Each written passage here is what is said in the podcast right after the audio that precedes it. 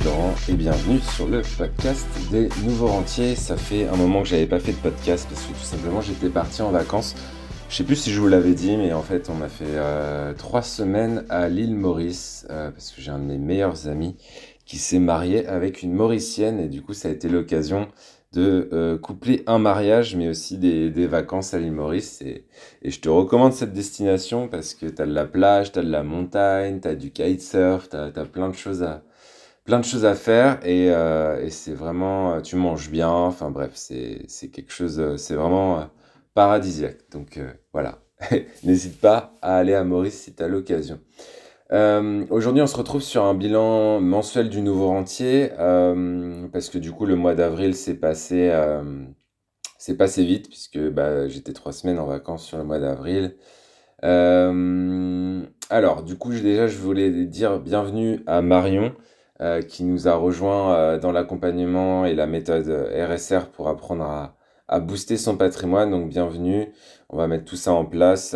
L'idée, c'est que en gros, quand tu rentres dans un, programme d'accompagnement comme le mien, je te rends autonome dans tes investissements en bourse entre deux, deux mois et six mois en fonction de, là où tu, pars.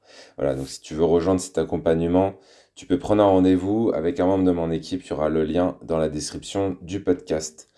Euh, côté bourse, justement, euh, qu'est-ce qui s'est passé? Alors, côté bourse, euh, ça a été un mois pas très, pas très bon euh, sur, euh, sur la globalité des marchés américains. C'est un peu plus stable en Europe. On a fait le bilan parce que dans l'accompagnement mensuel aussi, je fais un live tous les mois. Ça nous permet vraiment de garder la tête froide, de prendre du recul, d'analyser les différentes classes d'actifs, les différents marchés et de repartir en fait euh, frais et dispo pour le mois d'après et, et serein aussi dans, dans ses investissements. Donc malgré effectivement euh, le fait que du coup le mois de le mois d'avril a été mauvais puisque j'ai perdu 16%, 16,7% exactement sur mon patrimoine. Euh, je reste quand même à euh, 17% par an euh, en moyenne en annualisé depuis que j'investis et bien au-dessus aussi d'un fonds avec lequel je me compare qui s'appelle Carmignac Investissement qui est un très bon fonds qui est, généré par, qui est géré par des experts qui lui, depuis que je le suis, fait 6,52%. Donc, euh, donc je fais presque euh, trois fois plus euh, que ce fonds-là, euh, avec une gestion qui me prend 5 minutes par mois. Donc voilà, c'est toujours... L'idée, c'est de pas forcément se dire, ah bah, ah bah c'est nul, ça baisse. En fait, le marché baisse. Donc c'est normal que que ça baisse euh, au mois d'avril. Ce qui est important, c'est de se comparer sur des investissements long terme, c'est-à-dire euh, se comparer sur 5 ans, sur 8 ans. C'est vraiment ça qui va être euh, important quand tu investis en bourse. Sur la partie, alors les moins 16% inclut aussi la partie crypto qui fait partie intégrante en fait de, de mon portefeuille et euh, de ce que je fais euh, en investissement long terme. Donc grâce aux crypto, je suis déjà, j'ai déjà rentabilisé mon, mon, investissement puisque je suis à x6 euh, sur les cryptos depuis mai 2020, donc en deux ans. Euh, donc c'est pas mal. Euh, les cryptos baissent aussi au mois d'avril après une hausse au mois de mars. Euh, et baisse de 9,35% pour ma part en portefeuille. Euh, donc ça me fait quand même euh, une bonne plus-value, une bonne courbe euh, que tu vois pas avec le podcast, mais c'est une belle courbe qui va vers le haut et on verra bien ce qui se passe sur les prochains mois, les prochaines années. Encore une fois, quand j'investis, c'est long terme, donc les vrais bilans, je le fais. le vrai bilan sur la crypto, je le ferai en mai 2025, ouais, par là. Donc voilà, tu vois qu'on a encore le temps. Euh, et côté euh, patrimoine, je reviendrai euh, sur l'immobilier, tout ça. Mais côté patrimoine, du coup, bah moi je rembourse mes crédits, etc.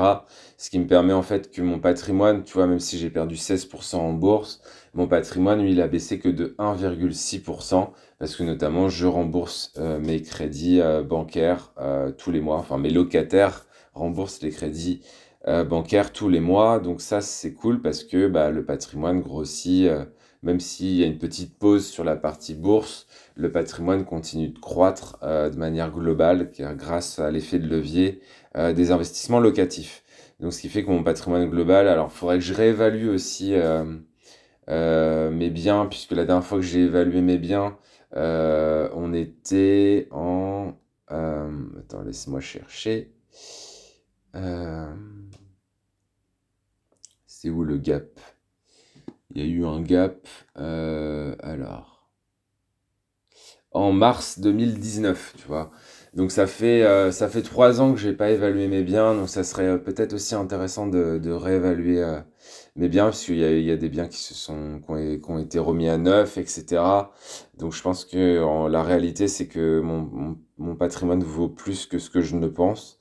Euh, mais mais euh, ça reste une performance qui est très intéressante sur le patrimoine de manière globale, puisqu'on est à 28% euh, au global, avec un drawdown max, donc une perte max, une volatilité max sur mon patrimoine, qui a été de seulement 6,7%, malgré ce qui s'est passé en euh, la crise Covid en 2020 en bourse, ce qui se passe de ce début d'année aux bourses, tu vois que le patrimoine est vraiment stable, il progresse sur le long terme, et, et c'est ça qui est vraiment cool aussi.